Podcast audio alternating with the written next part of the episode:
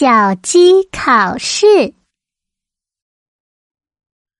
森林里，动物界一年一度的高考要开始了，这是一个难得的机会，因此，来自五湖四海的动物考生们都聚集在这儿，挑战这来之不易的机会。在这群动物考生中，有一只极不显眼的小鸡。别看他个子小，身体瘦，但是呀，他可是很聪明的。因此，他对自己十分有信心。他觉得自己一定能够通过考试。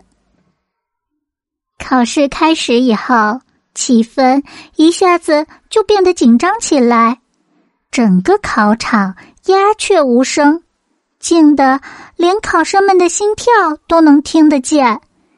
一只蚂蚁的脚步声也能听得清清楚楚。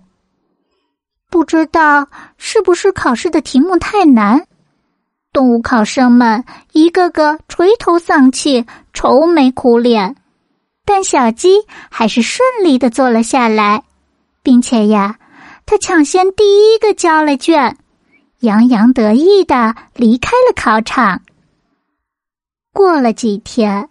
公布成绩了，小鸡飞快的跑到了公告栏前，看着公告栏，读着被录取的小动物们的名单：山羊、小兔、小牛。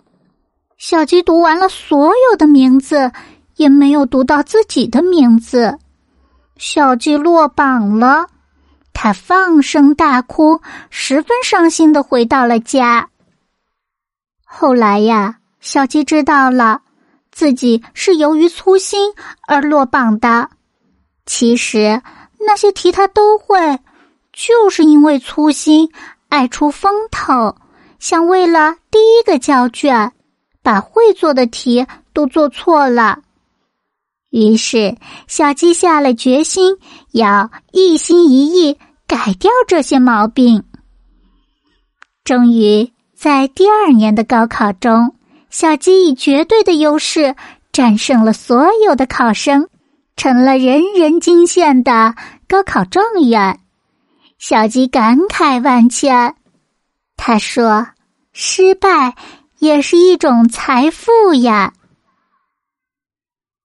小朋友，你们平时做事有没有粗心大意呢？你有没有像小鸡一样？学会吸取粗心大意带来的教训呢？